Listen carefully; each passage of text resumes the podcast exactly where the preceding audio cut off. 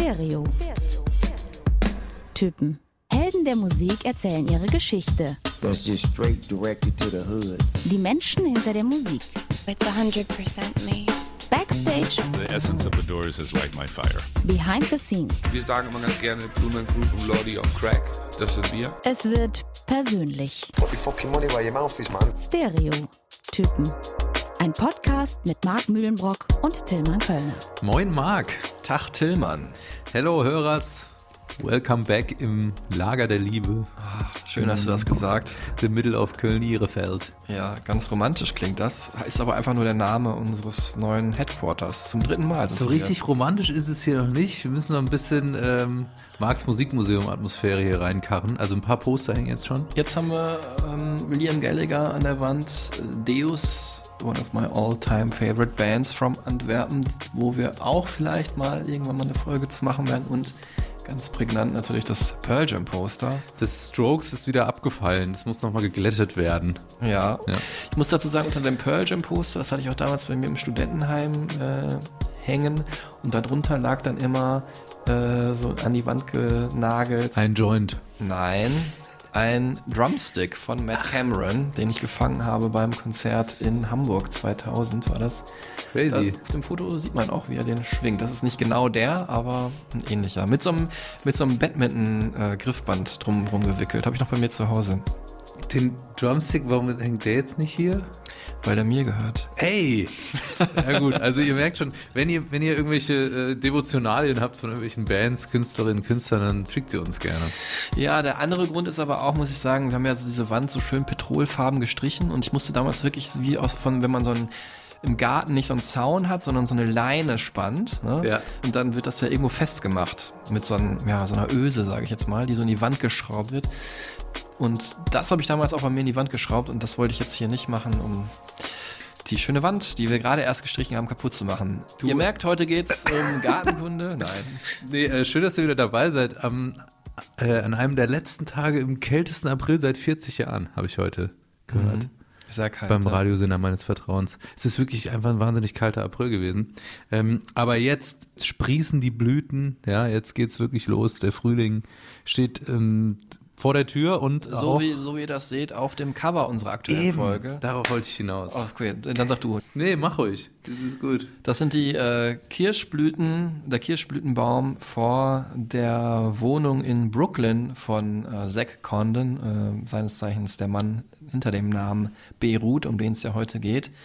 Und äh, da hat er mal gewohnt vor ein paar Jahren und hat dann dieses schöne Foto aufgenommen. Das ist ja genau auch die Zeit Ende April, wo das Hanami zum Beispiel, das Kirschblütenfest in Japan immer gefeiert wird, äh, wo es diese wunderschönen Bilder gibt. Äh, auch hier bei uns um die Ecke. In Bonn ist ja auch so eine ganz bekannte Straße, die total Instagrammable ist. Das stimmt, ja. Und auch ähm, schon so im Lindenthal gibt's auch so eine schöne Straße. Wir begeben uns heute in das äh, Land of Enchantment, wie ja äh, die Heimat von Beirut auch genannt wird, das Land der Verzauberung. Ja. Ich wollte mal so ein bisschen mehr noch, weißt du, dieses blumige, schöne, warme hier so ein bisschen mit reinholen. Traumhaft. Ähm, ich wollte einmal noch kurz zurückschauen auf Feedback. Äh, Ja, let's magst. do this. Ähm, der Paul hat uns geschrieben bei Facebook, habe ich mich sehr darüber gefreut. Ähm, der hat geschrieben, ne, wo wir gerade so ein bisschen bei metaphysischen Dingen sind, und es war ja auch das Osterfest. Er hat gebetet, dass wir mal eine Folge zu Kings of Leon machen. Äh, das war der Soundtrack seines Auslandssemesters Down Under. Und äh, er feiert das neue Album und äh, dankt uns für die Folge. Paul on Fire. Grüße zurück. Ja, Dito. Ähm, ich ich habe prominentes Feedback bekommen. Ah. Ich habe ja neulich äh, Casper und Drangsal äh, gesprochen. Ah. Interview wegen ihres Podcasts mit Verachtung, der ja so spektakulär angekündigt in die neue Staffel gestartet ist. Hm, Das ist das so, glaube ich, knapp vor uns in den äh, Podcast-Charts. Ich glaube auch, so ein, zwei Plätze maximal. Ein, 2000. ähm, aber witzigerweise kannte Drangsal äh, unseren Podcast und hat mich darauf angesprochen und gesagt, hey, du hast doch auch so einen Podcast. Ich so, ja, aber das ist jetzt hier nicht das Thema. Ähm, und hat mich so ein bisschen understatement-mäßig geschämt. Und er meinte er, nee, fand ich richtig gut, die Keith Flint-Folge, die Prodigy-Folge. Ach, cool. Weil die Drangsal auch, also er auch als Persönlichkeit, als, äh, ja, mit seiner kunstvollen, expressiven Art ähm, Drangsal auch stark geprägt hat als Künstler. Hat er sich gefreut. Ach, das freut mich aber auch sehr. Also Shoutout Drangsal, der übrigens dann vielleicht auch ähm, live-folgemäßig hier mal wieder eine Rolle spielen wird. Vielleicht at home at Dr. Angsals. Mal gucken. Das wäre natürlich großartig. Bevor es jetzt gleich aber erstmal nach Beirut oder besser gesagt um Beirut geht, ähm, geht es jetzt erstmal um unsere, wie Tillmann Kölner es griffig genannt hat, Record Mandation. Yes. Gutes Wortspiel. Äh, also eine musikalische Empfehlung von uns für euch. Ich fange heute mal an, würde ich sagen, wenn du Bock hast. Mir Ja. ist auch egal. Gerne. Ja, kannst gerne anfangen, Marc. Bevor du anfängst, noch Feedback von Casper.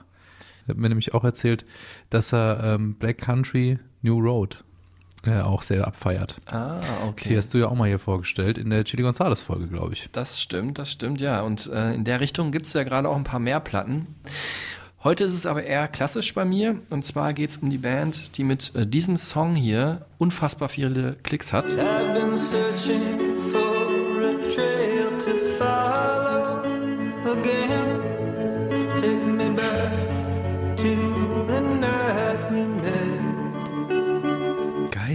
Kennst du?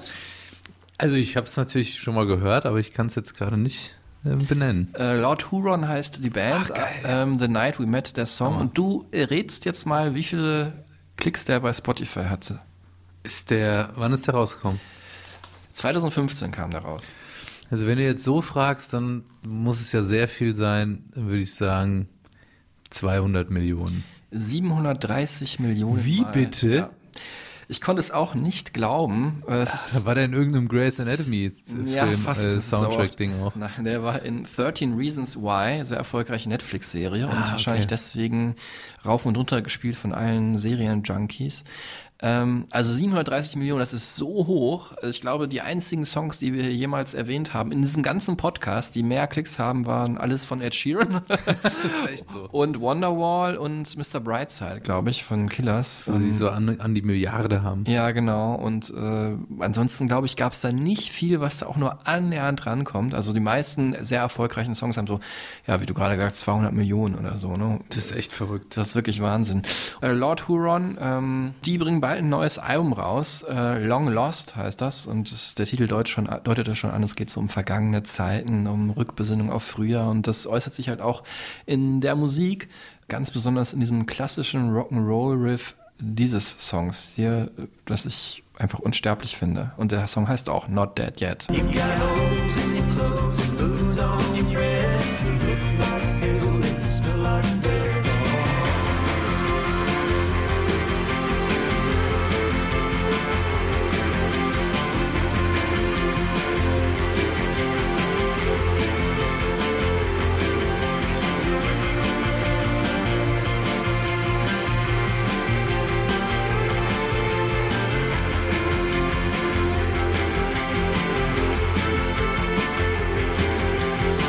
Stark, weißt du, woran ich direkt denken musste?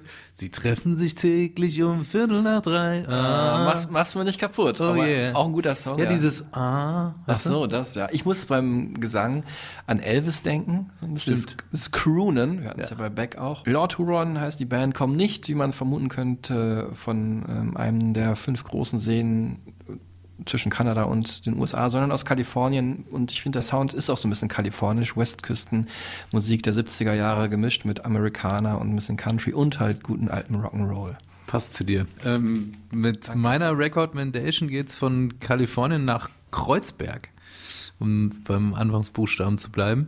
Ähm, ich habe mich ja so ein bisschen hier drauf eingeschossen, hier bei unserer Recommendation so Newcomer, auch deutschsprachige Sachen, vielleicht hier auch aus dem Umfeld so ein bisschen zu featuren. Ist auch wieder aufgefallen jetzt, Marc, bei der CO Pop, die ich da moderiert habe, dass es wahnsinnig viele so richtig geile Künstlerinnen und Künstler gibt, die einfach gerade viel zu wenig Aufmerksamkeit bekommen, weil sie halt auch überhaupt nicht live spielen können. Auch so einer ist äh, Berghahn.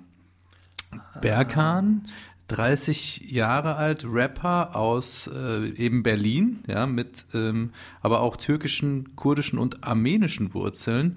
Ähm, super spannender Typ, der halt eben nicht einfach nur ein Rapper ist, wie es gerade so viele gibt, ähm, der zum, zum Beispiel auch wahnsinnig gut Klavier spielt und auch Saxophon. Vielleicht habt ihr ihn gesehen bei Böhmermann im ZDF-Magazin Royal. Da stand er dann auf einmal mit dem Saxophon auf dem Flügel und hat irgendwie sein, sein Solo selbst gespielt. Ähm, wirklich ein sehr cooler, erfrischender Sound irgendwo zwischen Rap, R&B, so 2000er Music Soul Child Vibe, so sehr, ähm, sehr slicke Beats, aber eben auch sehr jazziger Sound durch das Saxophon. Ähm, und dadurch kommt da eben halt auch so eine, so eine Melange zusammen von was, was es jetzt deutschsprachig bisher nicht so oft äh, schon gegeben hat. Ich spiele mal ganz kurz den Song an, den er ähm, bei Böhmermann da auch performt hat, jede Nacht. Tritt den Wagen nachts um drei und ich leer. Du willst raus, komm, ich zeig dir, wie's geht. Steig ein, Mon ami, jetzt oder nie. Es alles anderes Fantasie. Und ich hab nicht mal überlegt, nur gemacht. Nie danach gelebt, was jemand sagt. Ich stecke in Problem, jede Platz. Doch erwache zum Leben, jede Nacht, jede Nacht. Jede Nacht.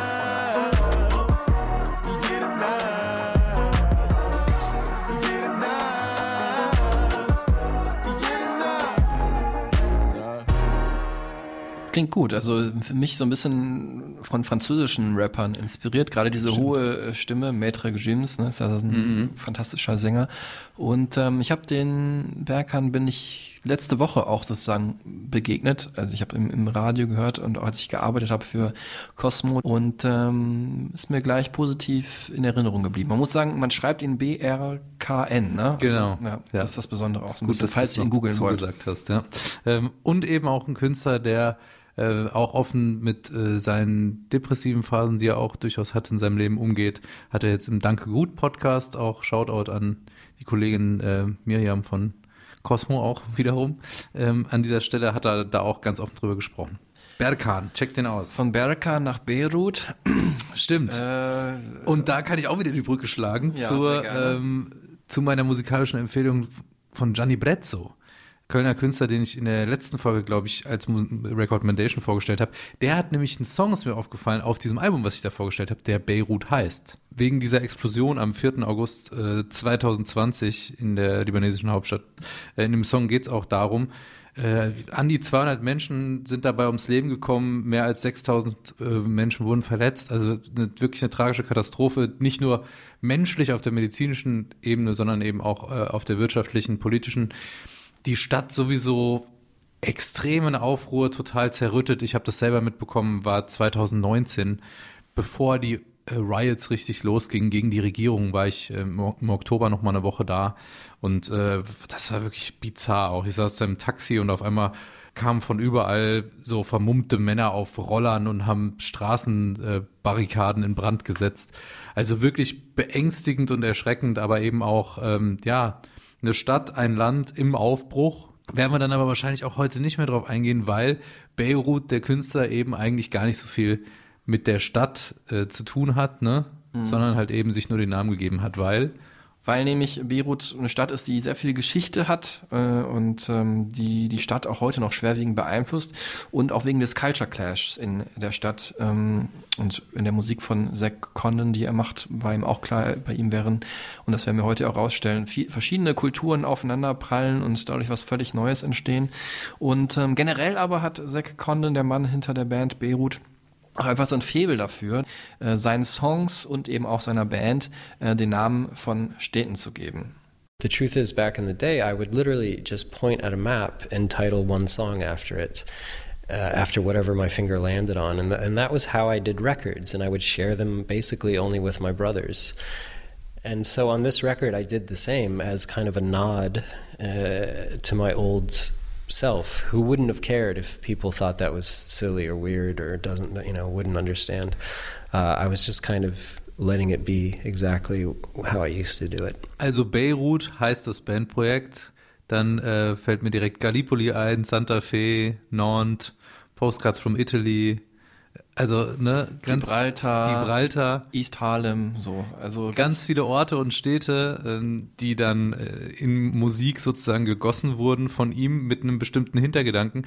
Aber äh, wir müssen ja erstmal dann jetzt die kurzen fünf machen, Mhm. um halt musikalisch auch reinzukommen. Äh, ja, Tillmann, heute muss ich sagen, wird es, glaube ich, Sehr besonders schwer, weil ähm, die Band jetzt ja nicht so die riesen Hits hat, wo man schon eigentlich vorher vermuten kann, was jetzt dabei sein wird. Von daher wünsche ich dir viel Glück Bin gespannt. beim äh, ersten Durchlauf noch kurze Erinnerung für alle, die, die bei Chili Gonzalez und Kings of Leon nicht dabei waren seit den beiden Folgen. Ähm, Gibt es hier kurz hintereinander geschnitten jeweils eine Sekunde aus einem Lied der Band, um die es geht. Und Tilman Köller und ihr zu Hause könnt mitraten. Gleich gibt es noch eine zweite Rutsche, falls es beim ersten Mal nicht klappt. Aber dann sollte es wirklich verstanden sein.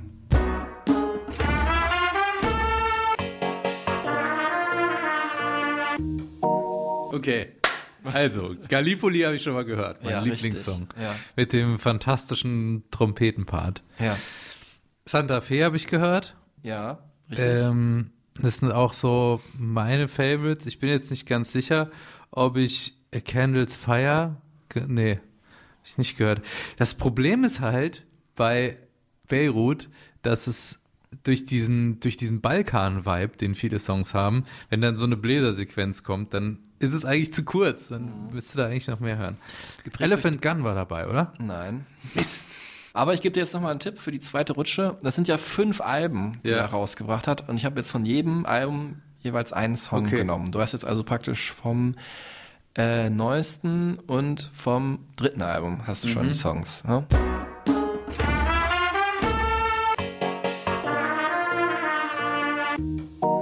Also Gibraltar war auch ist der erste. Sehr gut, Ne? richtig, ja, genau. Äh, mit diesem beschwingten Vibe. Ja, mit diesen Percussion-Sounds. Und No, No, No noch, oder? Das wäre ja vom gleichen Album. Dann ne? gebe ich auf, sorry. Hast deine Also Gulag Orchester, muss ich sagen, bin ich nicht so drin in dem Album. Ja, Hast du ey. davon auch was? Hättest du einfach Gulag Orchester gesagt, hättest du richtig gelegen. Aber Dann- leider. Nein, nein. Gulag Orchester. Das wäre geschummelt. Jetzt gibt's gleich nochmal die Auflösung. Also wir haben hintereinander gehört Gibraltar, The Gulag Orchestra, Santa Fe, Gallipoli und Nantes.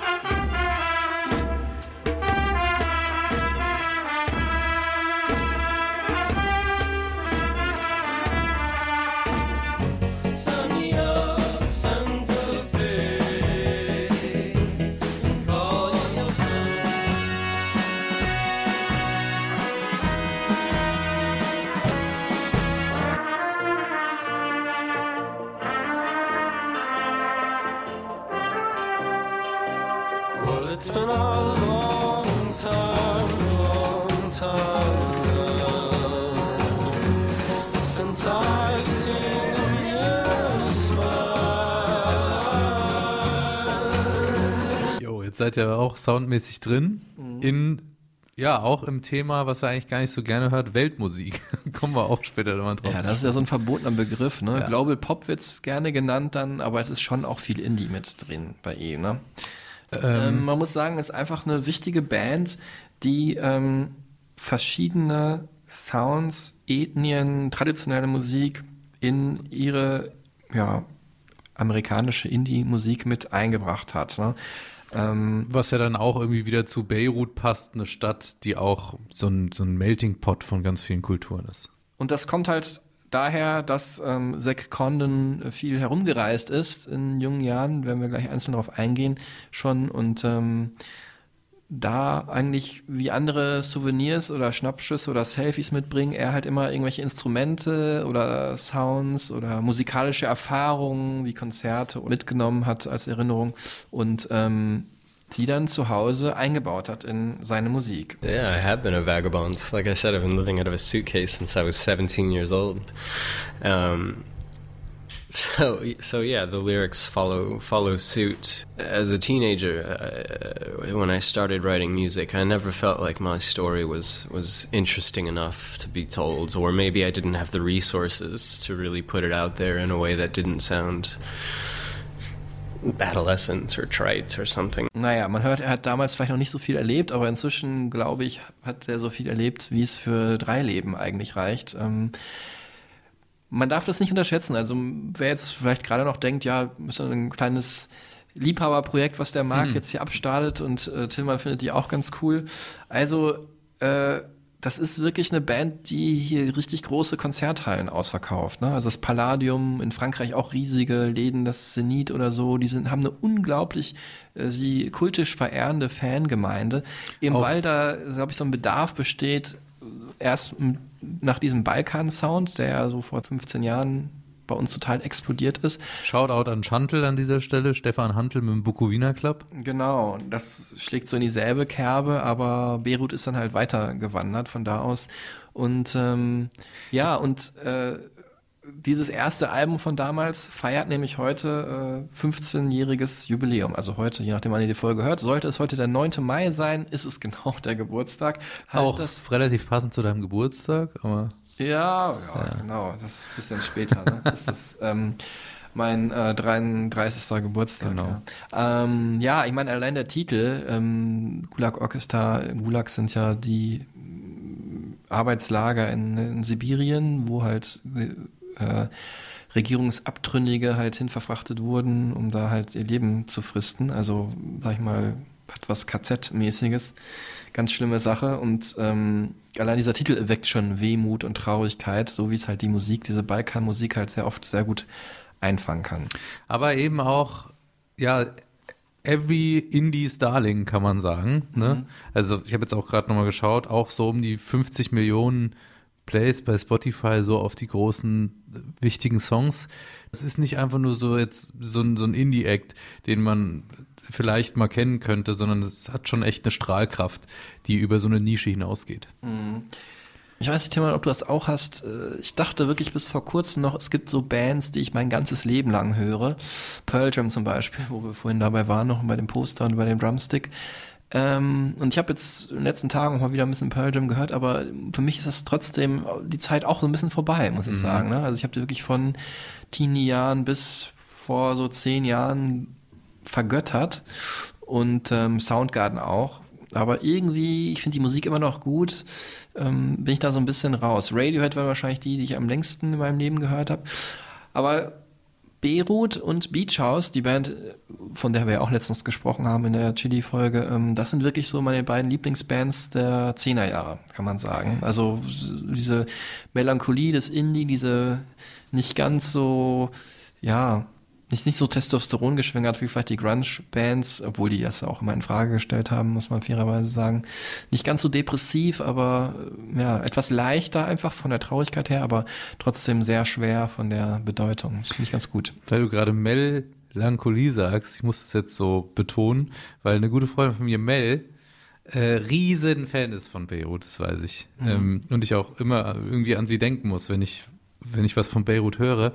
Das ist aber auch so eine Band, die ich immer höre, wenn ich einfach so, wenn ich so ein bisschen Sonne in meinem Herzen brauche. Das Mhm. klingt total plakativ, aber wenn vielleicht auch die Sonne so ein bisschen rauskommt und man setzt sich raus und es ist, kommen so die ersten warmen Sonnenstrahlen und man macht irgendwie Gallipoli zum Beispiel an, dann, ja, es ist einfach so ein Wohlfühlgefühl. Ja, ja, Es für mich, es umarmt einen so und ja, ich finde so ein. ich finde so, es klingt mehr nach so, ja, für mich ist einfach mehr Melancholie und Fernweh, so, ne? Ja, das eine schließt aber auch das andere wieder nicht Ja, aus. das kann ne? man ja eh so schwierig definieren. Wenn du Mel sagst, sag ich Ella, eine sehr gute Freundin von mir, ähm, mit der ich damals auch auf einem Beirut-Konzert war, was wirklich, ähm, ich kann es so jedem empfehlen, das ist wirklich wie eine Messe, wenn man da hingeht. Das ist eine so schöne Stimmung. Auch das letzte Konzert, wo ich mit meiner Freundin war, ähm, Negisa, das war wirklich ganz, ganz wunderbar von der Erfahrung her. Ähm, Shoutout an euch beide. Ähm, In dem Spannungsfeld ist das halt alles. Weltschmerz, Fernweh,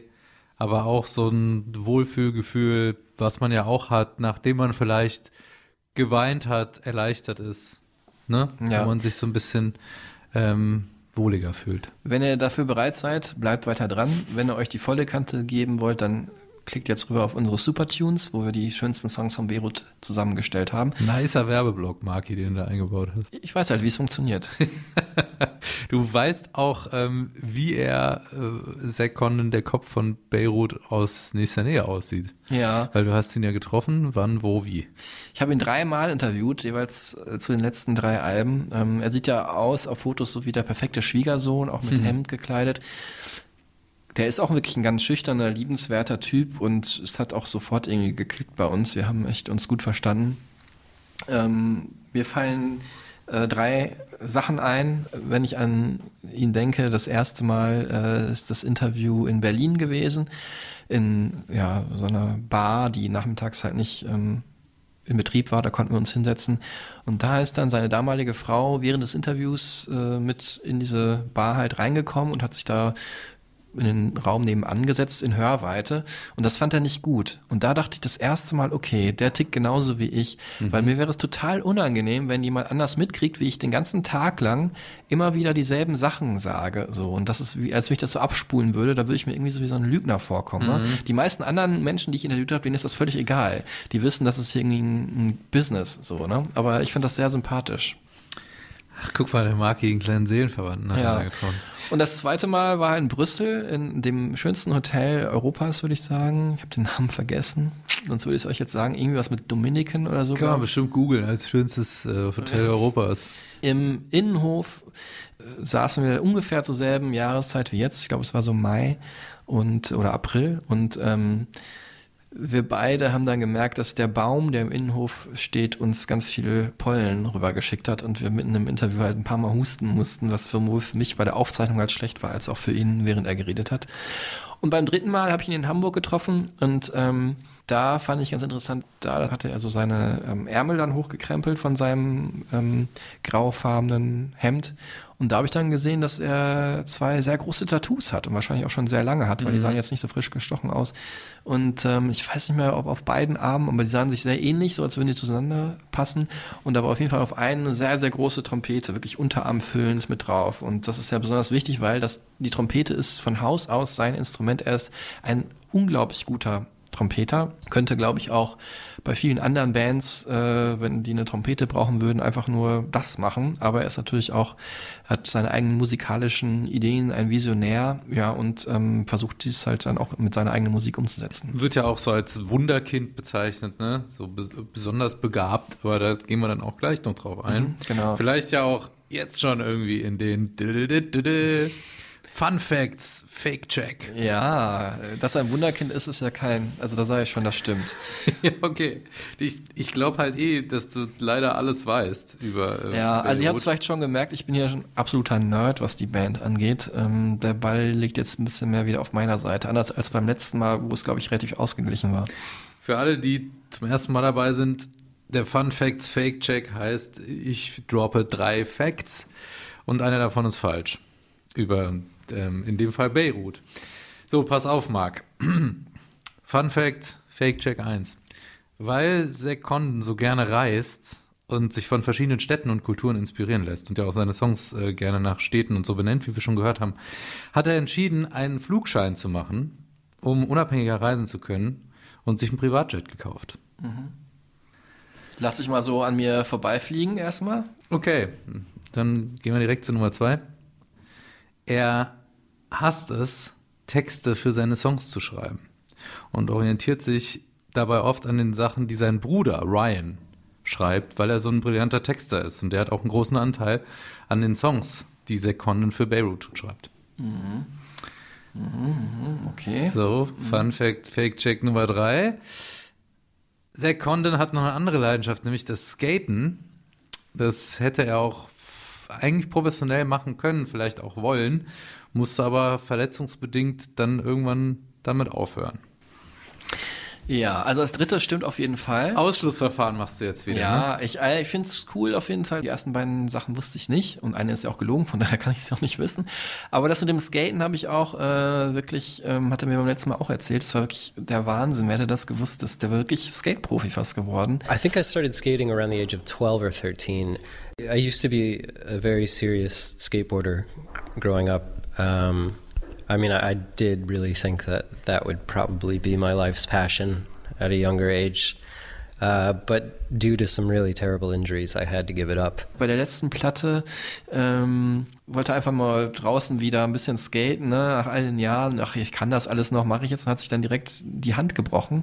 Und deswegen ähm, war er da monatelang auf Eis gelegt und konnte sich da Sachen widmen, wie zum Beispiel Texte schreiben. Und äh, für die er sonst normalerweise nicht mehr so viel Zeit hat. Von daher würde ich jetzt mal raten, ich weiß nicht, dass mit dem Flugschein nicht stimmt.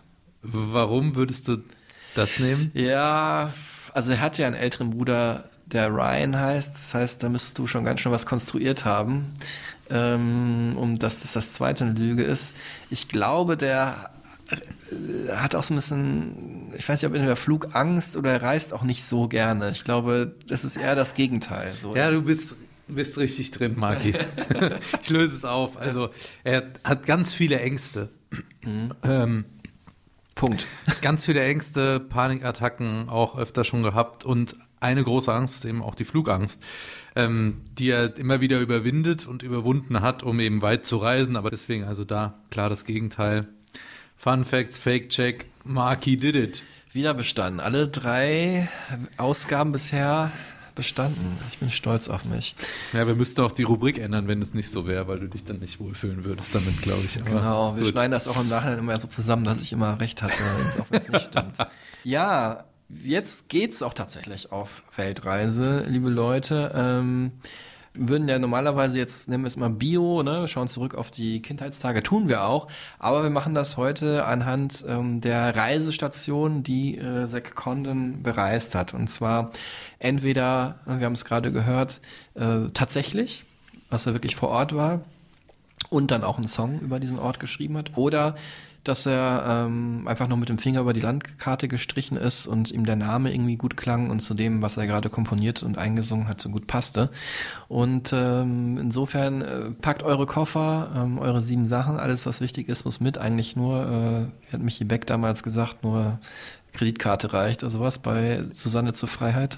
Ich muss da mal an ähm, die Stieber-Twins denken. Ich pack meinen Samsonite-Koffer auf mein Sofa, weil ich gleich losfahre nach Stuttgart, unser Track mit All Stars. Was packe ich ein, was nehme ich mit? Ich brauche nur meinen Weimar auf 12, wie du mein Last-Minute-Ticket, weil ich fahre mit Neckermann am Neckar lang. Pfeil ihm Abteil am Style, damit ich später besser rappen kann.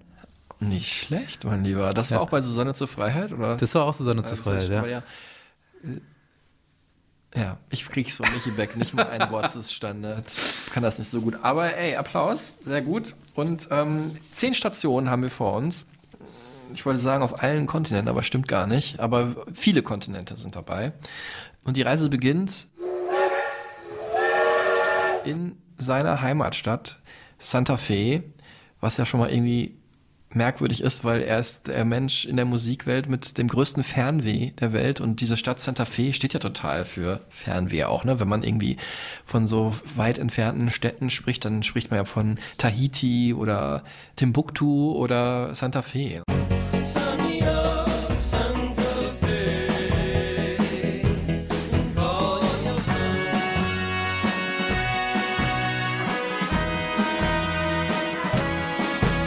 Ich habe mal äh, meinen guten Kumpel Jan kurz angezapft, der mittlerweile in LA lebt. Ja, so viel zum Fernweh. Und ähm, aber eine ganze Zeit lang in Santa Fe gelebt hat und habe ihn mal gefragt, wofür steht denn das? Was war denn das für ihn? Was hat er denn da für Erinnerungen, um uns mal vielleicht auch in so einen ähm, gedanklichen Film kurz reinzuholen? Was kann man zu Santa Fe sagen? Santa Fe ist dieses kleine Westernbergstädtchen nördlich von Albuquerque in New Mexico, der Stadt, in der auch die Serie Breaking Bad spielt. Und man kann sich das optisch auch so in die Richtung vorstellen. Einstöckige Pueblo-Lehmbauten, überall viel hügeliges, karges Wüstenland drumherum und diese wunderschönen verschneiten Bergkämme auf der einen Seite und eine unendlich weite Sicht auf der anderen. Ja, ist also optisch super, super schön. Und weil es da auch nett war, hat schon früh viele Künstler, Musiker und Autoren angezogen, was schwer zu den heutigen Vibes beigetragen hat. Und in den 70ern hat es auch viele Hippies dahin verschlagen, die ihren Lifestyle da ungestört von der amerikanischen Konservative leben konnten. Shoutout Jansi, auch äh, Stereotypen, Dauerhörer. Vielen Dank dafür, für diese schönen Bilder. Äh, Zack Condon in Santa Fe groß geworden. Ähm, für ihn war das immer auch eine recht merkwürdige Stadt, erklärt er hier nochmal. As a kid, as a teenager, I, I found it to be such a strange. The, the town itself is, is such a contradiction. There was always this sense of cold and distant, that uh, uh, a feeling that I was getting from it. Um, Santa Fe is a tourist town, and the culture is largely um, Hispanic, Native American. Because of all these, it, it, it never felt like I belonged there. I always felt like the city I was raised in almost didn't want me or something. Geboren am Desperation Day 1986. Weißt du, was der Desperation Nee. Day ist? Der 13. Februar. Echt? Desperation, weil alle Singles in Verzweiflung geraten, weil sie niemanden für den Valentinstag haben. Ah, das, das Problem hatte ich nie. Ich hatte eh nie jemanden. Als mittlerer von drei Brüdern ist er geboren worden. Auch seine beiden Brüder haben in Bands gespielt.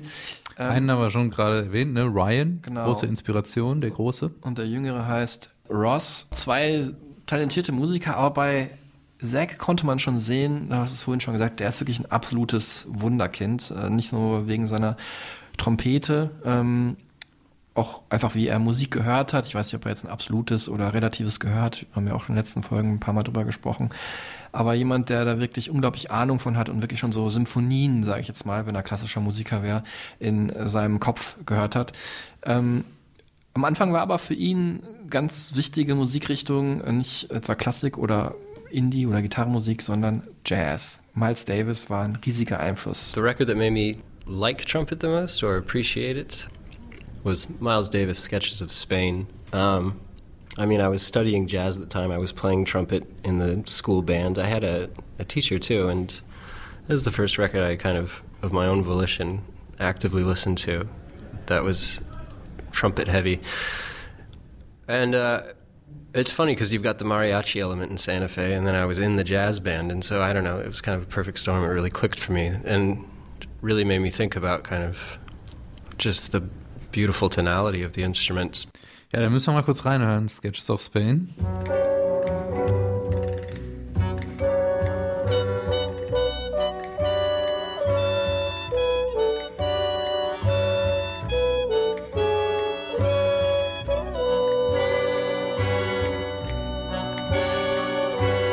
Dieser Mariachi-Sound, ne, den er dann für sich irgendwie auch so zum Markenzeichen gemacht hat, Zack Condon. Genau, so ein bisschen abgewandelt hier bei Miles Davis. Ähm, Aber es ist ja schon auch ungewöhnlich, ne, dass man in so einem jungen Alter sich so für doch auch diese komplexe Jazzmusik dann begeistert, ne? wobei, das ist schon eine sehr zugängliche Platte von ähm, Das stimmt, Miles aber Davis. generell Miles Davis, Ja. also mit, mit in dem Alter wäre ich jetzt nicht auf die Idee gekommen, mir das reinzufahren. Da will man ja doch irgendwie vielleicht mehr auf die Fresse oder was Einfacheres. Ja, und vor allem ist ja auch nerdig, dass er dann sogar auch ein T-Shirt von dem Albumcover halt anhatte, was glaube ich schon irgendwie nochmal einen Schritt drüber ist. Da hat man schon ein ganz bestimmtes Image dann in der Klasse weg, glaube ich. Aber er hat auch ähm, passend zu Skate-Musik sehr viel ähm, Hip-Hop gehört und ähm, die Trompete von Miles Davis hat ihn beeinflusst, aber auch das äh, repetitive Element von Hip-Hop, also diese Mhm. Loops, dieses immer wiederkehrende. Und äh, das hat sich Beirut eigentlich bis heute behalten. My songs are very repetitious. I don't tend to do a lot of uh, key change or chord changes. Uh, it tends to have one theme that just goes and goes and goes and goes. And we we do joke sometimes that it's because I've listened to way too much hip hop growing up, and that when I get a loop in my head, that's all I want to hear. Ich finde, das kann man bis heute bei seinen Songs hören, ob das jetzt so, so ein äh, Trompetenmotiv ist, was sich immer wiederholt, oder halt so diese Drum Machine, die halt Stimmt. sich ständig loopt. Das ist ein sehr prägnantes Merkmal von ihm, dieses beide auch zu kombinieren. Ja, mit 16, 17 äh, geht's dann schon los für Zack Condon auf äh, Europareise. Ähm, da hat er auch schon die Highschool verlassen. Interrail-mäßig, wie der eine oder andere, die eine oder andere es vielleicht auch gemacht hat von euch. Genau, mit seinem älteren Bruder Ryan. Ähm, und ähm, es ging äh, erst nach Paris und von da aus dann äh, nach Deutschland. I spent some time in Germany. Yeah, I've I landed in Hamburg when I was 17, and then stayed there, like near the Reeperbahn, and uh, then since then I've I've bounced in and out of Berlin a lot. Von da aus ging es dann aber von Deutschland relativ schnell weiter äh, in die Slowakei, ne? Bratislava. Und das ist auch die zweite Station hier auf unserer Weltreise. Die wir jetzt soundmäßig hier schon mal vielleicht ein bisschen abbilden. Mit welchem Song? Bratislava.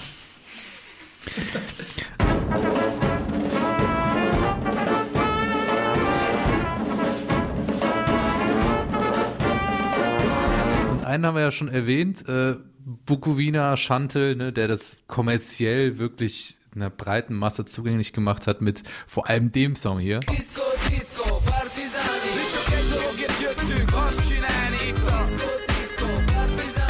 Wer aber Condon vor allem da stark geprägt und inspiriert hat, war Goran Bregovic. Soundtrack to my first big trip in Europe. So, yeah, I was 17. I'm trying to think. It would probably be something I learned about once I got there. I mean, I guess I was listening to Goran Bregovic, but I'm not exactly a big fan of the guy because he just seems to rip people off. so, Goran Bregovic, but you know, he had soundtracked these films, Underground, Black Cat, White Cat, and, and the likes. And, and at the time, I, I, I didn't know that he was quite simply ripping off gypsy musicians from the Balkans. I, I didn't know he was taking traditional tunes and claiming them as his own. And on that trip, I, that's kind of where I learned that that was the case and started learning about like Kochani Orchestra and Fan Farchokaria and Teref the Hajduk and all that stuff. Dieses Balkan-Thema hat aber auch eine größere Rolle in seiner äh, Kindheit und Jugend gespielt, weil er äh, viel mit russischen Immigranten ähm, zu tun hatte, ähm, durch seine Großeltern und ganz viel Polka und da eben schon ja so Blasmusik aus der Balkanregion gehört hat. Und war auch großer Fan von Goran Bregovic, aber vor Ort äh, hat er dann erfahren, dass der eigentlich äh, was ganz Verpöntes gemacht hat, nämlich ähm, Traditionals Mhm. aus jahrhundertelanger ja, Tradition, Musiktradition des Balkan einfach neu aufgenommen hat und aber auch sich selber in den Credits genannt hat und deswegen die Tantiemen dafür eingesagt hat. Deswegen Goran Bregovic sehr verpönt in der Balkanmusikwelt, Mhm. ähm, auch bei Funkhaus Europa, wie es damals noch hieß. Heute heißt es ja Cosmo. Und Name droppen den Sender hier heute schon zum dritten Mal. Aber es ist halt auch ein ein wichtiger Künstler für den Ja, Sender. voll. Und ähm, ich habe damals äh, mal mit meinem äh, Kollegen Ujong drüber gesprochen. Ich war nämlich noch nie bei so einem klassischen Blasorchesterkonzert und der sagt, ich weiß nicht, ob du schon mal da warst. Ja, also ich habe auch diesen, diesen Zugang über Stefan Hantel Schantel halt bekommen, ne? weil es damals in Frankfurt, der ist ja Frankfurter, so ein Riesenthema war. Und da war ich dann öfter mal bei, äh, bei so Bukowina-Partys und so und das ist schon wirklich abgefahren, was da abgeht. Die Partys sind krass, aber richtig so ein Bläserorchester in so einem Mhm. Club zu hören, es hat echt was psychedelisch. Ja. ist, wir sind halt auf der Frequenz, wo du, wo dein Gehirn nicht mehr richtig tickt. Also es hat echt wie so für so eine Drogentrip-Erfahrung. Also du weißt gar nicht mehr, was da gerade alles passiert Mhm. und das appelliert irgendwie an was in dir, äh, was dich total positiv wahnsinnig macht. Oder das Ja. ist dir halt viel zu viel und du musst raus. Oder auch so wegträgt, ne? so, wo man so wegdriftet und auch in der Welt ist, die ja soundmäßig einem so gar nicht geläufig ist. Mhm. Und dadurch so dieses Fernweh natürlich auch total so anzapft. Ne? Genau, und es ist immer eine ganz starke Traurigkeit in der Musik, ähm, übertriebene Traurigkeit vielleicht, ähm, die aber mit Indie-Musik gepaart. Und das hat Cotton ja dann gemacht, zurück zu Hause in äh, New Mexico, wo er gelebt hat. Ich glaube, damals war es in Albuquerque. Ähm, hat dann halt wirklich da die leichte Melancholie des Indie mit der Schwermut von äh, Balkanmusik, Leiden und Sehnsucht miteinander vereint. Und ähm, dadurch wurde er halt zu dem Aushängeschild äh, dieser, dieses Balkan-Pop oder dieser Bukowina-Musik. It's funny because when the first record was released, yeah, my head was completely wrapped up in Balkan music, and it and it was kind of like a musical phase I was going through. It also happened to be a big trend at the time as well. Uh, unfortunately, it kind of dug me in a hole as a kind of world music type type person. And I take my influences from all over, and, and depending on when you catch me, I might be wearing them on my sleeve or I might be hiding them. But um, but uh, I guess the only difficult part is I suddenly became an ambassador for a culture I knew close to nothing about. Ja, das ist, glaube ich, wirklich unangenehm. Wenn du äh, als äh, Kulturtourist da so reinkommst in so eine Welt und dann auf einmal alle das mit dir assoziieren und dann natürlich auch erwarten, dass man äh, sich irgendwie damit auskennt. Aber äh, ich glaube, gerade als Musiker, der, also Zach Condon ist ja auch ein sehr sensibler Typ, machst du dir da schon fühlt man sich da schon richtig unwohl, wenn man halt eben in diese Rolle gedrängt wird. Gerade auch dieses Label Weltmusik, was ja auch so, ja, irgendwie halt so wahllos, so, eine, so ein Riesenlabel ist, mit dem man, was man einfach benutzt, weil man sich nicht intensiver damit beschäftigen will. So. Ja, ist halt ein sehr aus der westlichen Sicht äh, geprägtes Etikett Ja. für alle andere Musik, die nicht westlich ist. Genau. Das ist dann auch schon ein bisschen arrogant, wobei ich habe auch mal mit denjenigen gesprochen, die dieses, dieses Wort erfunden haben. Ich komme nicht auf den Namen, ist auch so ein älterer amerikanischer Musiker und der entschuldigt sich auch immer dafür, das ist irgendwie in den 70ern gewesen. Er hat es damals gar nicht so böse gemeint. Aber wir sind ja auf der Welt und wir hören Musik, deswegen jetzt geht's weiter nach Athens, Georgia. Verweis Ah. auf Folge Elf? Mhm. Ja, auch nur, weil du es hier aufgeschrieben hast, Okay. ehrlicherweise. Sonst, äh, ich habe es jetzt mal gemacht, weil sonst kommen wir immer durcheinander mit, den, mit der Nummerierung unserer Folgen. Es ging damals um REM und die waren ja zu Hause in äh, Athens, Georgia, aber wir sind jetzt hier gute 10, 15 Jahre nach der Bandgründung von REM in dem Bundesstaat. Ähm, da geht's um, man könnte auch schon Ruston, Louisiana als den nächsten Ort äh, unserer Reise hier angeben. Ähm, denn dort haben sich Neutral Milk Hotel gegründet und auch ihre Plattenfirma Elephant Six Recording Company. Ähm, Neutral Milk Hotel, eine ganz wichtige Band, die sich so anhört. What a beautiful face I have found in this place that is circling all around the sun. What a beautiful dream that could flash on the screen in a blink of an eye and be gone from me. Soft and sweet, let me hold it close and keep it here. Kult Folk Indie Band. 90er Jahren haben sie diesen Status erreicht. Äh, Vor allem mit diesem Album gerade, was wir gehört haben, wo wir den Titelsong gehört haben, In the Aeroplane Over the Sea. Bis heute wird das gefeiert als eines der wichtigsten Alben der, dieser ja, Vermischung von Folk und Indie. Und ähm, daraufhin haben sie auch ihr Label gegründet, äh, Elephant Six Records. Und ähm, ja, die Musik von dem Label hat äh, Zach Condon eingeatmet und Jeff Mangum, der Macher hinter äh, Neutral Milk Hotel, ist auch wirklich ein riesiges Vorbild. I put the trumpet away for years after that until I heard, I think, probably Neutral Milk Hotel uh, in the airplane over the sea. And the way Scott Spillane is playing trumpet and flugelhorn on that record made me realize that I could actually incorporate trumpet into the music that I was listening to on my own and what I was trying to make. So that was a big kind of, that was a big moment for me. I think that was truly the moment when I thought, whoever these people are, they get it. They get what I get, and they're playing what I want to play. And I was just so happy it existed. Die Verehrung ging dann sogar so weit, dass äh, Zach Condon sich Jeremy Barnes aus der Band ja, geschnappt hat, ihn rekrutiert hat äh, für seine eigenen Live-Shows und um auch ähm, die folgende EP einzuspielen, Long Gisland und Pompeii, auch wieder nach äh, bekannten Orten der Geschichte benannt. Und ähm, ja, der wurde dann irgendwann auch Teil der Band Beirut, wie es dann häufig so ist. Ne? Tonmusiker rutscht dann halt ins Bandgefüge rein. Es geht weiter auf unserer Reise nach Nantes. Hm.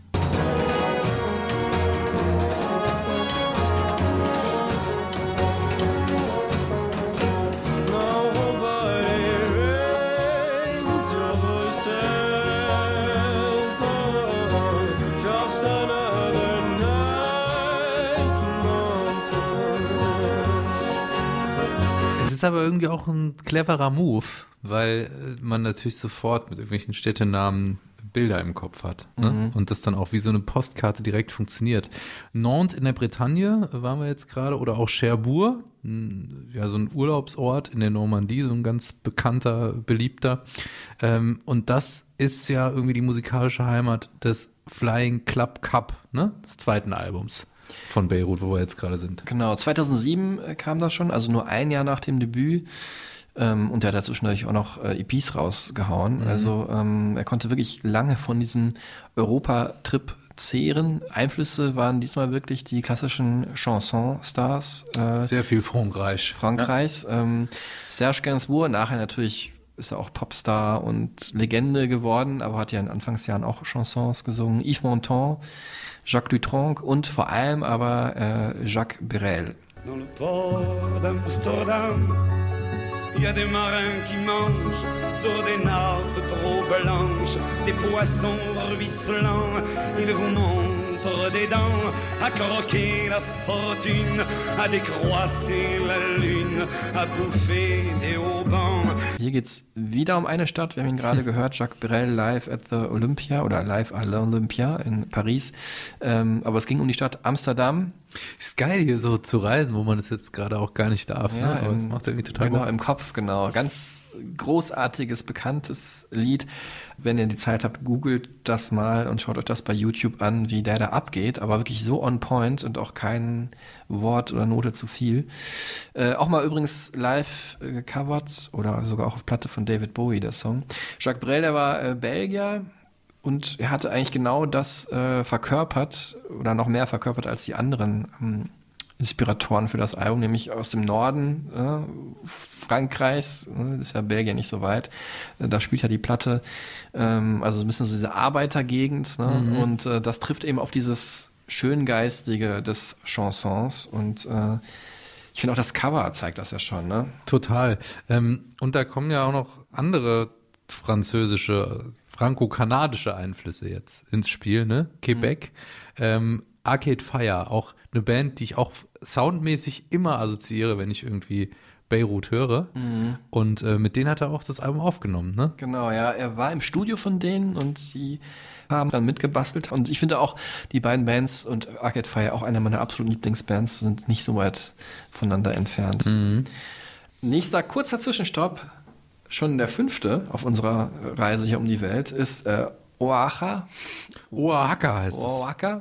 Oaxaca. Ich war ja da, Ah. deswegen weiß ich das zufällig. Ah, wie war's da? Äh, wunderschön. Also Mexiko sowieso traumhaft. So traumhaft. Also es ist auch was, wo ich jetzt so äh, traurig bin, dass man das gerade nicht machen kann, weil es auch ganz oben auf meiner Liste stand, Mexiko nochmal richtig zu bereisen. Mhm. Ich war nur äh, tatsächlich äh, so am in Masunte da unten an der, an der äh, Küste ähm, und habe meinen Kumpel damals, meinen Kumpel Benny besucht, der studiert hat in, im DF, Distrito Federal in Mexico City. Mhm. Ähm, ja, aber Oaxaca, äh, Mexiko, dieses ganze ähm, bunte, sehr, ja, auch sehr multikulturelle, was, was mitschwingt, wenn man dieses Land bereist. Ähm, und aber auch irgendwie diese Schönheit der Weite, der Wüste und ja, eben auch der Strände. Das ist irgendwie was, was da auch total mitschwingt. Festgehalten in dem Song zum Beispiel El Zocalo.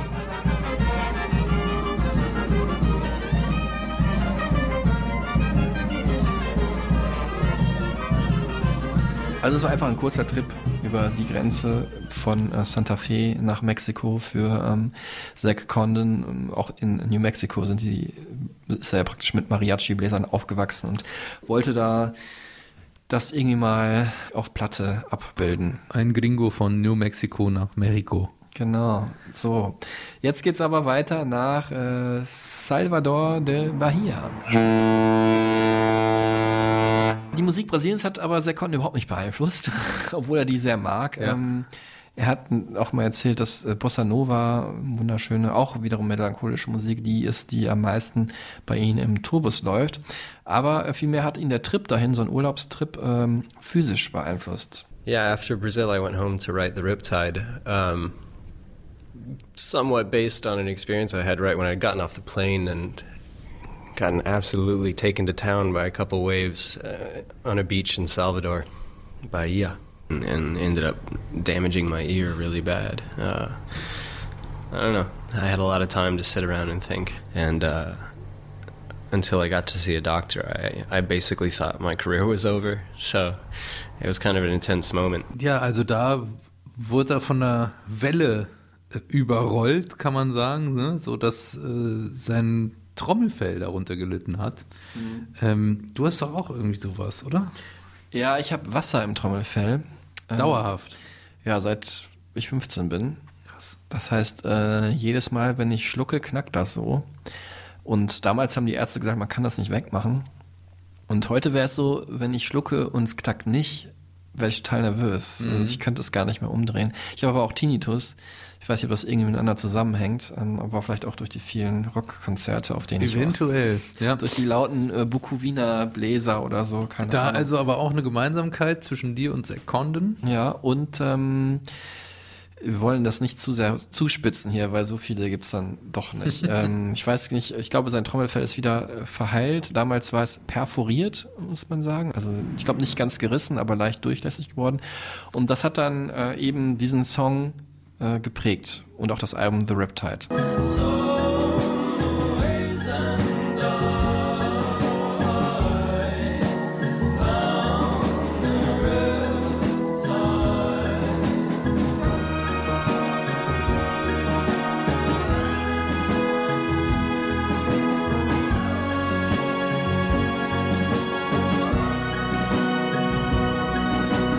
Aufgenommen in New York, da hat er inzwischen gelebt, in Brooklyn. Ist auch noch ein Song namens East Harlem mit drauf. Relativ verwirrend, weil wir waren ja gerade in Brasilien und äh, dann noch verwirrender, die Platte klingt aber nach seiner Heimat New Mexico. So nach klassischem American Genau, Singer-Songwriter. aber sehr viel amerikanischer Ja. als die Sachen vorher, ne? Auch nicht verwunderlich, dass es äh, nach seiner Heimat klingt, weil ein Song heißt ja auch Santa Fe. Ne? Mhm.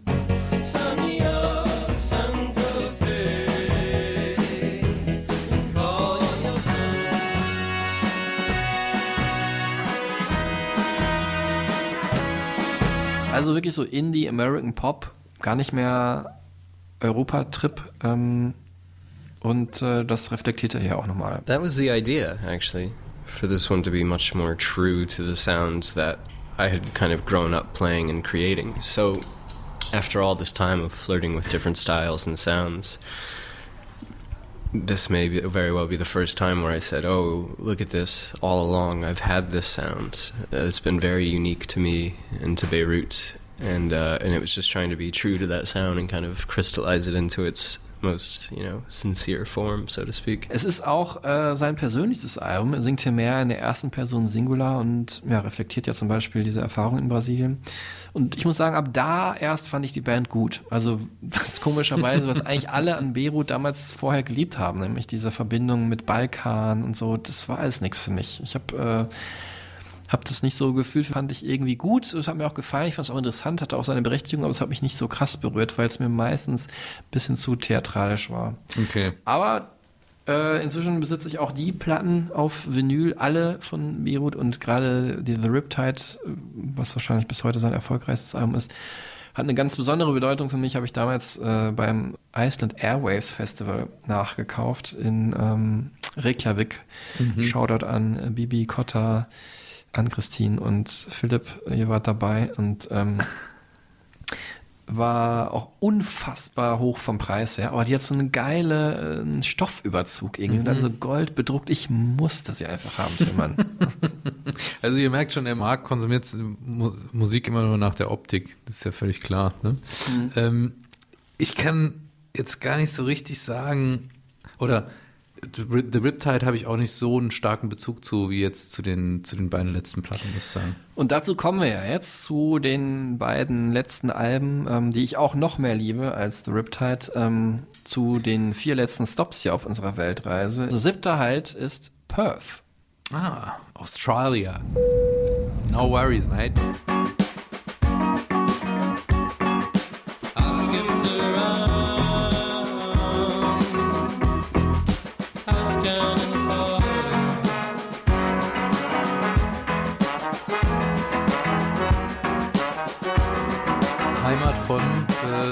Kevin Parker, Tame Impala. Verweis auf Folge Ja, ungefähr. Ähm, so heißt der Song auf dem Folgealbum No No No. Und das passt ganz gut, weil Condon musste damals lernen, tatsächlich Nein zu sagen. Er hat sich wieder viel zu viel aufgehalst. Er hatte vorher auch schon mal eine Tour absagen müssen, aber da war es wirklich so, als er nämlich unterwegs war in Perth, ähm, in Australien auf Tour, da musste er wegen Erschöpfung mitten auf der Tour die Notbremse ziehen. I was dizzy, I was vomiting, I was obviously exhausted, just weak all around, and uh, just insane panic attacks. Eventually, I decided to go to the hospital. It was really scaring me. The doctors basically asked what I did for a living. And when I explained, they said, yep, that's what it is. So at some point, it just got to be too much. And things have to go wrong first, right? Ja, also es klingt jetzt einfach so, als dass es ihm wirklich zu viel war, aber es war dann wirklich die ganze Batterie, ne? Erschöpfung, Burnout, äh, einfach auch so wirklich dieses Gefühl, dass einem alles über den Kopf wächst, was man da aufgebaut hat, dass man überhaupt nicht mehr klarkommt und sich einfach nur unter einer Decke irgendwie vergraben will. Kann man vor allem nachvollziehen, glaube ich, wenn man selber äh, Musikerin, Musiker ist, vor allem als Solokünstler, weil alles an einem hängt, oder als Frontfigur. Aber vielleicht kann man es auch nachvollziehen, wenn man einfach irgendwie auch als Freiberufler so unterwegs ist und äh, verschiedene Jobs macht, dass man denkt, ah, das muss ich noch annehmen, das muss ich auch annehmen, aber Mhm. dann mache ich mal eine Pause. Und dann kommt man in so einen Strudel rein, der dann irgendwann einfach nur äh, quasi ja durch ein gesundheitliches Signal irgendwie zwangsläufig gestoppt werden kann. Mhm. Noch dazu war es bei Zack Conton damals so, dass er äh, eine Scheidung durchmachen musste, die auch nicht so ganz einfach war wohl, eben von der Frau, die ich ähm, Die dann damals dabei war bei dem Interview. im Interview in Berlin dabei war, genau. Ähm, es war wohl eine sehr harte Zeit, eine sehr harte Trennung. Was aber dann resultiert hat, äh, ja, ist aber auch oft so in Musik, in einer sehr positiven Platte. Also es ist eine, ähm, es ist die Platte, die sehr lebensbejahend ist. Mhm. Ähm, auch die Lieblingsplatte zum Beispiel von meiner Freundin, wirklich positiver Piano-Pop. Erinnert mich so ein bisschen immer an so Charlie Brown Musik, ne? Ja, das ist Charlie Brown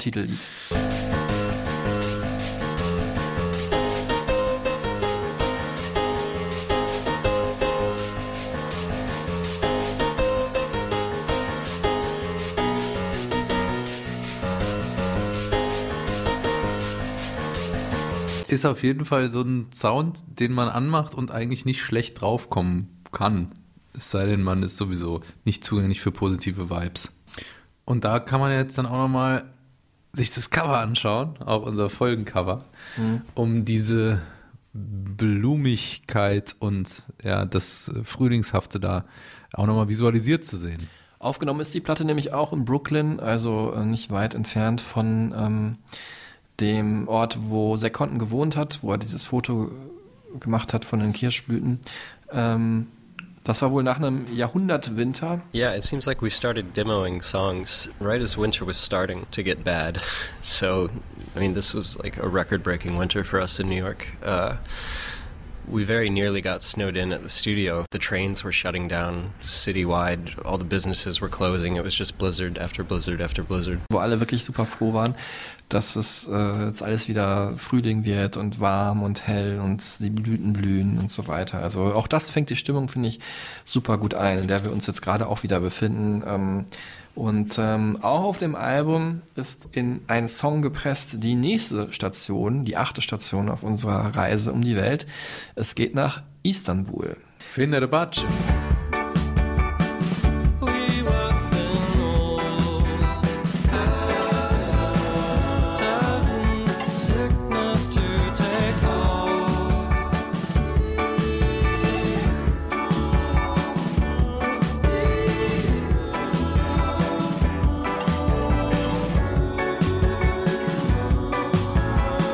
Song heißt Istanbul, sondern einfach nur Fener und das steht eben für Fenerbahce. Das ist so der, habe ich mir sagen lassen, ich war noch nie da, der hippe Stadtteil von ähm, Istanbul, so Bohemian-Style-mäßig. Passt auch irgendwie zu Zack Conton, finde ich. Dort hat er dann seine neue Freundin und auch spätere Verlobte kennengelernt und hat viel psychedelische türkische Musik aus den 70ern äh, gehört von Erkin Koray. Mhm. Ähm, Gibt es ja heute auch Bands, die das nachfeiern, ne? Altingün. finde ich Stimmt, ganz Altingün, aber gut, viel mehr kenne ich auch nicht, ehrlicherweise, aber stimmt. die sind ja sehr bekannt. Auch Erkin Koray finde ich auch sehr gut und ähm, ihn hat es aber nicht geprägt, merkwürdigerweise, anders als bei den, als bei seinen ersten Alben. I've been in and out of Turkey over the summers for the last four years and getting to know it a lot. But one thing I've also gotten to know is that I'm not Turkish. It's kind of like I got there and saw my own story a little clearer, which I think comes across with this new batch of songs. Weiter ging es dann von äh, der Türkei ähm, in die größte türkische Stadt außerhalb der Türkei, ist man geneigt zu sagen. Ich weiß gar nicht. In New York, glaube ich, gibt es auch eine riesige türkische Gemeinde, aber mit die größte der Welt gibt es ja in äh, Berlin, wo ähm, Zack Condon auch heute noch lebt. Vielleicht ja ähm, sogar, wir wissen es jetzt nicht genau, in Prenzlauer Berg, äh, die Ecke in Berlin, die er vielleicht prophetisch schon vorweggenommen hat, ne, auf dem Album Gulag Orchester. So, so heißt nämlich dieser Song hier.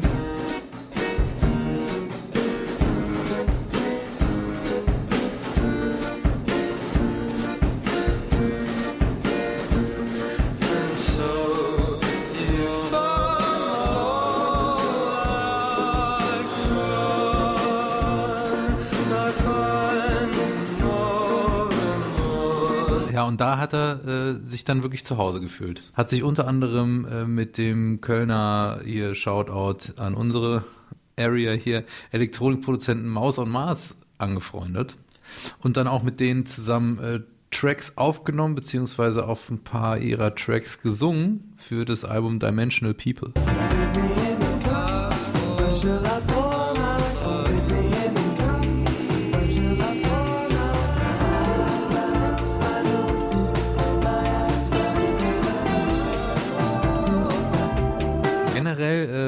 Köln, ne? Hier unsere Ecke, kompakt, Riesenthema gewesen damals, also immer noch eigentlich äh, international relevantes Elektronik, Techno, äh, House-Label äh, und für ihn auch eine große Inspiration und Faszination. Und vor allem auch der Soundtrack seiner Reisen. You know, what's funny is I often find myself traveling with uh, compact compilations. I don't know why. It's on the train usually. I guess that makes sense with the rhythm. Aber bevor wir wieder weiterreisen, bleiben wir mal in Berlin. Äh, Das war wirklich damals sein Umzug von äh, New York nach Berlin auch bedingt dadurch, dass er irgendwie neue Impulse gesucht hat und ähm, vor äh, Corona-Lockdown auch schon so ein bisschen Fernweh hatte, ne, aus dem Spiel genommen durch eben seine gebrochene Hand, die er sich beim Skaten geholt hat. Und deswegen, neuer Impuls war dann halt die neue Stadt und äh, neue Herangehensweise an die Dinge des täglichen Lebens, aber auch an die Arbeit. And I also noticed that what people are working on out here really fascinated me in a very different way from what I was used to in New York. Just the sonic experiments that were going on and the experiences were uh, much more open ended. There was a lot more to learn, essentially. Um, and then it had all the right mix of, you know, European cosmopolitan as well as uh, not being too imposing of a city, uh, not like New York or Paris, where you, for example, you just have no private space ever, and you have no quiet ever. Your mind is always running a million miles an hour because you don't have anywhere to go and be away from things. Whereas I've found that to be very easy to do in Berlin. In Berlin hat er dann auch ähm, sein fünftes Album fertiggestellt, fünftes Album und die zehnte und letzte Station auf unserer Reise um die Welt. Das ist dann schon vielfach angeklungen hier mit dem wunderbaren Trompetenecho Gallipoli. das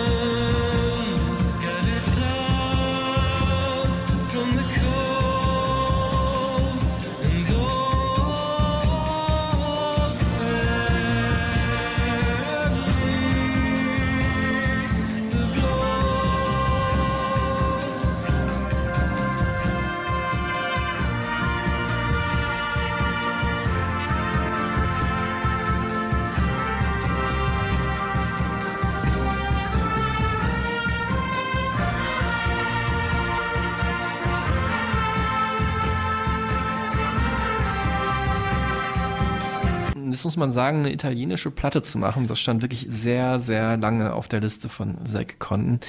Das kenne ich auch so ein bisschen von mir selber. Also wenn ich jetzt irgendwas Neues anfange, eine Serie oder sowas, keine Ahnung, oder auch ein Podcast hier, ähm, ich würde jetzt nicht als allererstes sofort das machen, was mir am allerwichtigsten ist, sondern Sachen, die mir wichtig sind, super wichtig sind, würde ich erstmal ein bisschen aufschieben und mich dem dann irgendwann widmen, wenn ich vielleicht dann irgendwie so, so eine Grundaufgeregtheit vielleicht erstmal abgelegt habe. Und das hat er ja auch gemacht und äh, sich dann aber endlich dem Künstler gewidmet, der ihn wahrscheinlich mit Miles Davis am meisten äh, beeinflusst hat. Und das ist äh, Ennio Morricone. It did feel like a gap in my in my travels and my in my experiences for sure. So when the opportunity came up, it was it was a pretty clear one to jump on. Morricone has always been a huge influence.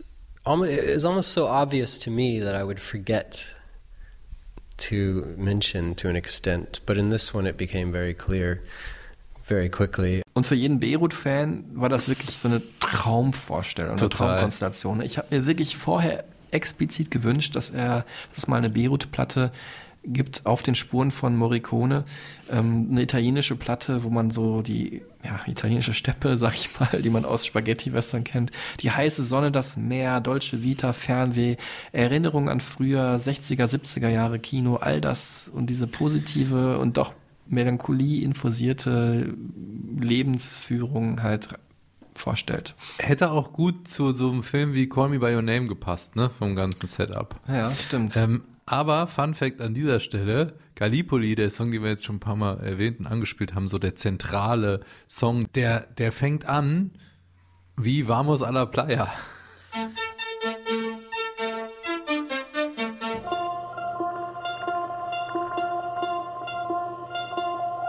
Machst es mir kaputt. Hör Ne? doch mal. Vorhin schon dieser blöde Udo Jürgens-Song und jetzt das. Ich möchte es gar nicht hören. Ich ziehe einfach Querverbindungen durch die Musikgeschichte, einfach ja. Sachen in den Dreck. Nein, Doch. das ist, doch- sind doch auch alles wichtige äh, Meilensteine in der Musikgeschichte. Ja, um was geht's in Vamos a la Playa? Wenn es so wichtig ist?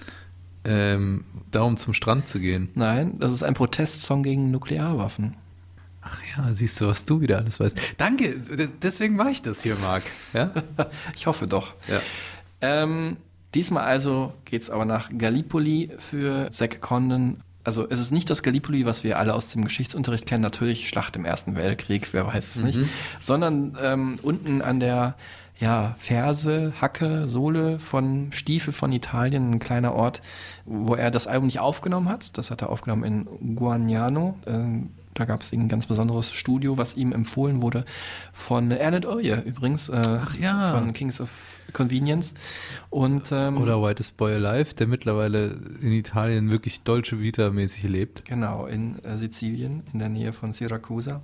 Und ähm, Gallipoli aber war die Stadt, die Sekonden da am meisten geprägt hat. There's a procession where they take the saint, the patron saint of the town, uh, and they hoist it on their shoulders of, of, you know, four priests, and they walk it through the village, through the town, through the winding streets, and then back into the church. And the town follows behind, and there was a brass band playing a kind of fanfare, and all the church bells were ringing. And this is a very narrow, windy town, you know, surrounded by fortress walls on an island off the coast of Puglia.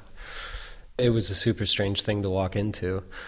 Um, and it was very trance-like, and it really, it kind of left a mark for sure. Ja, es geht auf dem Album so um, um Enden und Neuanfänge. Ähm, also etwas zu akzeptieren, dass etwas vorbei ist und dann weiterzumachen.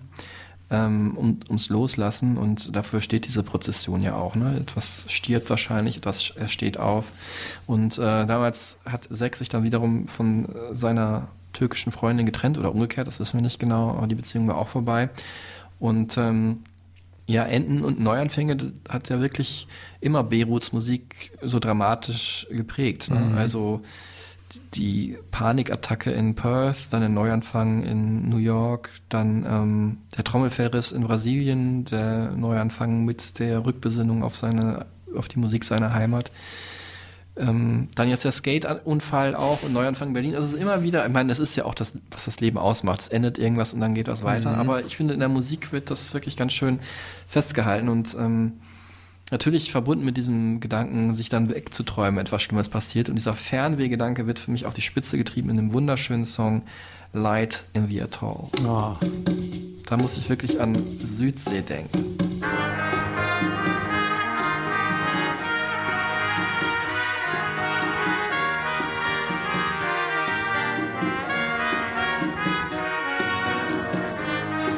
Erinnert mich wiederum, wo wir vorhin bei Querverweisen waren, an äh, Tahitian Sunset von äh, Bert Kempfert. Ja, geil.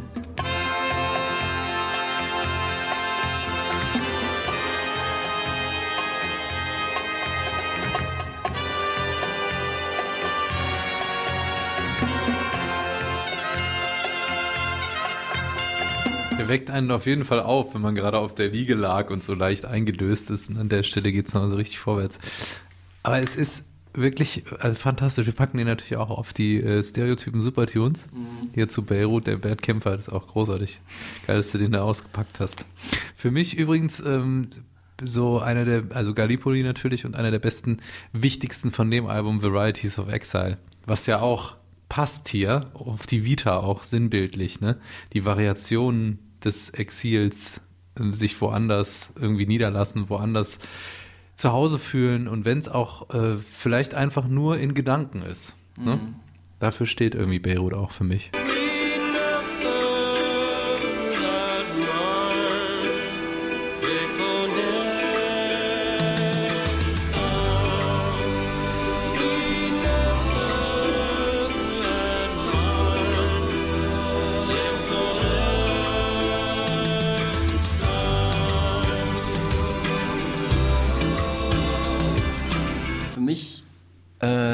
Mein Lieblings-Beirut-Album und das heißt was, weil No No No und The Riptide fand ich auch schon fantastisch. Auch eines der besten Alben des letzten Jahrzehnts. Ähm, wow. 2019 kam es raus. Wir sind am Ende angekommen unserer Reise um die Welt mit Zack Conten, musikalischer Weltenbummler und Völkerverständiger, der wirklich die Musik der Welt mit unserer westlichen Indie-Musik oder der Indie-Musik, die ich so liebe, zusammenbringt und da wirklich eine super schöne melancholische Stimmung erzeugt mit ganz viel Seele und Stichwort Seele, Sekon ist auch eine rastlose Seele und ähm, irgendwie immer auf der Suche nach neuer Musik, aber auch vielleicht auf der Suche nach einem neuen Zuhause. Home, for me, at this point, oh man. Uh, The fact that I still have trouble with that question probably speaks volumes to the kind of life I'm leading. Uh, home is my house in Brooklyn, it's Santa Fe, that sort of thing. That's home. Ich finde es auch schön, wenn man diese Reise und ja, die musikalische Karriere dadurch von Beirut auch so sinnbildlich sieht, wie jemand, der ausgezogen ist mit so einem Rucksack, ne, so 16, 17, einfach irgendwie losgefahren ist und jetzt wieder ankommt. Und äh, das, wenn man das ganze Övre dann so hört, als das, was auf dieser Reise entstanden ist, die Menschen, die er getroffen hat, die Eindrücke, die er gewonnen hat von dieser Welt, finde ich wirklich schön, um auch dieses Thema Global Pop dadurch nochmal so ein bisschen ähm, abzurunden. Ne? Also wirklich Weltmusik im klassischen Sinne, nicht in diesem abgedroschenen. Und äh, wir sind dann gespannt, was die nächste Station sein wird auf dieser Weltreise von Sekonten. Ich wüsste gar nicht, was ich mir wünschen würde, nachdem dieses Italien-Album entstanden ist. Vielleicht auch nochmal die türkische Musik, also ich weiß nicht genau. Oder, also mir ist es egal. Es Vielleicht auch was Elektronisches mit Compact Peoples oder so. Ja, vielleicht. Ähm, die Reise heute geht auf jeden Fall zu Ende, ohne einen konkreten Ausblick auf die nächste Folge zu werfen, die aber auf jeden Fall im Mai kommen wird. Wir sind uns noch nicht ganz einig. Ähm, Entweder 80er Superstars, das Pop oder 2000er Superstars des Pop. Ja, nee. In, in beiden Fällen würde es um ein Duo gehen. Genau, stimmt. Das hatte ich gar nicht in Erinnerung. Ja. Also irgendein fantastisches Duo wird euch hier begegnen in der nächsten Folge. Ja. Stereotypen. Und so oder so wird euch ein fantastisches Duo begegnen. wow. Und ihr könnt mal raten, wen ich damit gemeint habe. Ähm, so oder so freuen wir uns, wenn ihr äh, vorbeischaut bei uns auf allen Kanälen, uns feedbackt. Dann taucht ihr natürlich vielleicht auch am Anfang der Folge auf, ähm, wenn wir zurückschauen. Und damit ähm, sage ich schon mal Tschüss zusammen. Und ich sage auch Tschüss und wir verabschieden uns mit äh, einem Song von Beirut, der mir sehr viel bedeutet. Es ist auch der erfolgreichste Song von Beirut. Ähm, Nantes heißt der, das Stück vom zweiten Album. Ähm, der bringt für mich auch wunderbar zusammen, was äh, Beirut für mich ausstrahlen, nämlich äh, Drum Machine und Trompete und vor allem eine riesige Dosis Melancholie und äh, ist auch ein Song, den man sich immer wieder anhören kann, wenn man traurig ist.